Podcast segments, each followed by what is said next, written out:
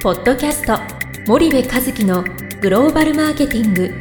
すべてはアジアで売るためには過去1000社以上の海外展開の支援を行ってきた森部和樹がグローバルマーケティングを分かりやすく解説します。こんにちはナビゲーターの東忠夫です。えー皆さんこんにちは森部和樹です。じゃあ森部さん、まあ、引き続きあの前回その、まあ、人事異動の話もありましたけど、はい、まあ、オーナー企業だと、うん。まあ、その決断がうん。ずっと海外担当にするみたいな決断がやりやすいとおっしゃったんですけど、まあ、その辺はどうどういうことかっていうのをもうちょっと、まあ言ったら自分事だですからねオーナー企業の場合はね、はいはいはい。もう自分の会社の経営資源しかも限られた経営資源で、うんうん。でオーナー企業っていうことは比較的規模が小さめじゃない、うんうん。大きくなればなるほど多分オーナーの力っていうのは組織からこう離れていくわけだから、はい。まあ、もちろん一部の例外はあってもね。はい。でそうするとやっぱりオーナー一族がいるイコール非上場、うんえーイコールうある程度自分のリーダーシップで事業経営ができる、はい。でそうすると家業はもう完全にオーナー企業でしょ、うんそうするとそこの馬が合うプラス一度その海外を担当させた中国を担当させた人間をねじゃあアメリカ担当させるってもうありえないでしょう、うんだってそうんの社員教育をするって一時期流行ったけど、うん。会社ってお金払って社員教育する場じゃないし、うん。昔みたいに終身雇用が保障されてればね、はい。それは雇用あの基本社員は辞めないっていうもんだからあの教育をしたらいいけど、うん。社員は今辞めるっていうことが前提でしょ？そうするとそんな教育したって意味ないから、うん。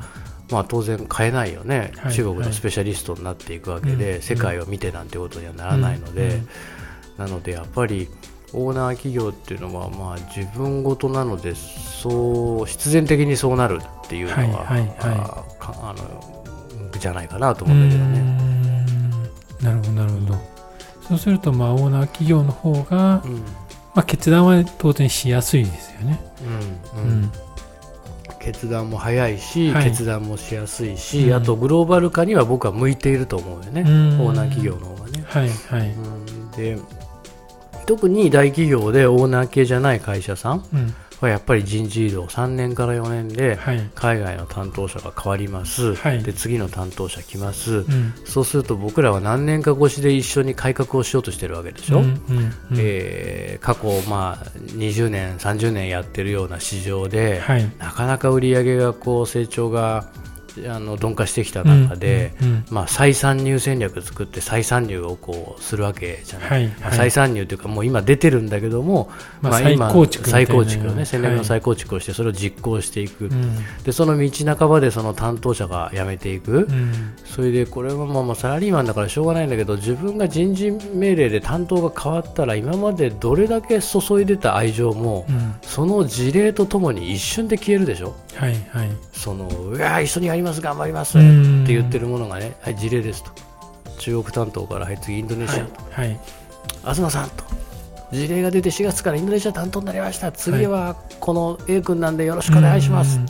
えーっていう話だから、はい。まあそれしょうがないよね。そうですね。でもまあそれってやっぱもったいないなと思うよねまあ、そんただまあそういう企業さんも多いじゃないですか、うん実際にグローバル化している企業の中でも、うん。そうすると、まあ、相手側のうん。ディストリビューター側のうん。気持ちとしたら、うん。なんでしょうどうしてほしいそれが起きることが前提だと思うんですよね。うん。ディストリビューター側の気持ちとしてはその最初一緒にいろいろやっていこうと思ってるわけで一緒にやってるわけじゃないですか。そうですね。うん。なんだけどそれが道半ばでコロコロ変わるわけだかはいら、はい。当然トーンダウンをしていって、うんうん。でそれが1回2回3回4回って繰り返されていくと、はい。トーンダウンというよりかトーンがもう底辺にたどり着いちゃって、うんうん。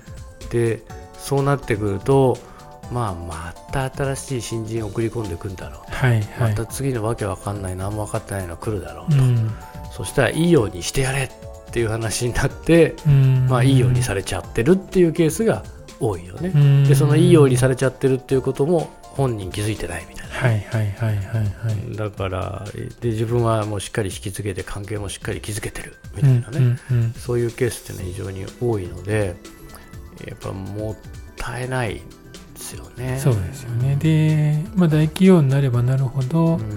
まあ、出張に行けるケースも、うん。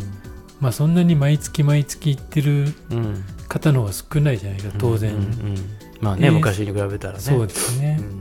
でその中で1週間ぐらいしか行かないと思うのでそのディストリビューター側からすると見せたいとこだけ見見せるみてたいな感じになっちゃうんですよね。ね。見せたいところだけ見せたい客だけ見せて見せたくないところは見せないと。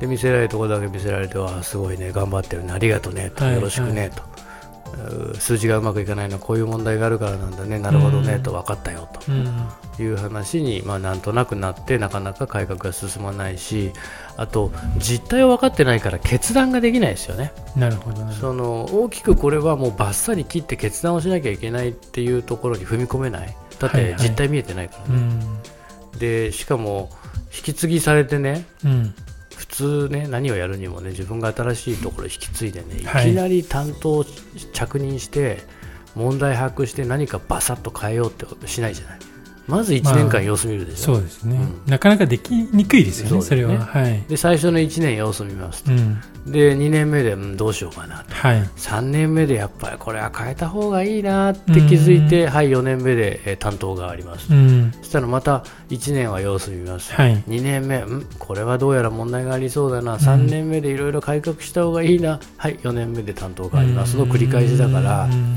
本当に日本のグローバル化は、日本のその担当替えっていうか人事異動がね、すごくこう、なんだろう、足を引っ張っていて、はい。でなおかつ外部を使う傾向が少ないじゃない。その何でも自前で抱え込もうとするでしょ日本の会社って、ね。生産もそうだし、はい。開発もそうだし、うん。営業もそうだし、うん。で海外事業もそうだし、うん。うん。で自分たちが専門でない海外事業を自分たちだけで抱え込むってね、これものづくりもさオープンイノベーションだって言われてもう時間結構経つけどそう言われてるのに、海外事業こそねオープンチャンネルイノベーションで、はい。その外の外部の力を借りてな中にノウハウを貯めないと、うん。そんなの我々の従業員なんてねみんな幼稚園小学校中学校ぐらいから海外でアジアで育ってるような連中がね、うん。ここで働いてるのにねそんななんか会社勤めして30代から海外担当になりましたっていうのとはもう全く土台が違うわけでそね。それはなかなか僕はね厳しいと思いますよ。なるほどかあ偉そうなこと言ってすいません。かりました。そうするとまあ問題が見えてないので、うん。なかなかそのまあよく我々はディストリビューターの管理育成っていう言葉を使いますけど、うん。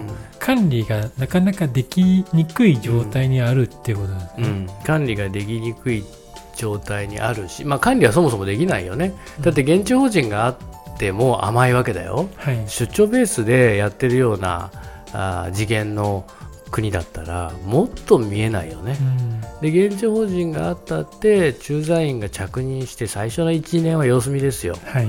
で23年目でいろんな問題に気づきだし、うんえーあ34年目ではい。で45年目でいろいろ改革していこうかなではい帰任とうんいうことの繰り返しだから、はい。そりゃ何にもできないですよね。それをひたすら繰り返してるだけっていうね。